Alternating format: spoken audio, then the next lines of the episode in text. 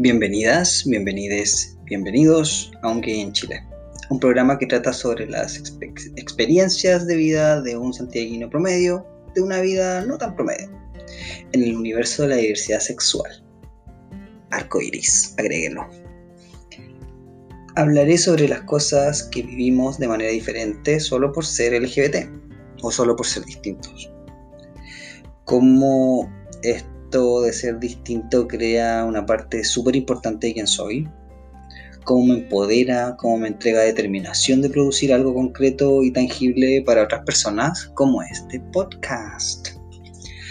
Como yo, muchas personas en algún momento pensaron que estaban viviendo algo o les estaba pasando algo que a nadie más le pasaba. Que se sienten incomprendides, que se sienten fuera de la norma, y para quienes ya están tranquiles y que están bien con quienes son, se manejan, esto les va a entregar una perspectiva adicional, eh, básicamente de mí, de un gay más en Santiago de Chile. Cómo nosotros vivimos cosas, qué cosas nos pasa, eh, voy a comentar, voy a hablar voy a reflexionar sobre esto. Y pienso que esto es súper terapéutico, poder verbalizar pensamientos que tenemos, contar nuestra historia, es ser parte de la creación de quién eres tú, de quién soy yo. Así que este podcast también va a tener esa finalidad, la construcción de quién soy.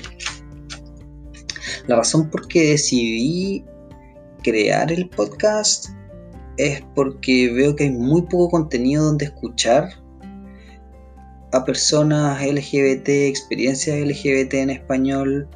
Soy profesor de inglés, consumo muchísimos podcasts y siempre les digo a mis estudiantes, tienen que practicar, escuchen sus programas favoritos. Mucha gente X en el mundo angloparlante tiene sus podcasts. Personas, digamos, GCU, gente como tú, o no, gente como uno, perdón. Eh, tiene sus podcasts, otros son súper producidos, BBC, etcétera, de, eh, radioemisoras y de eh, canales de televisión.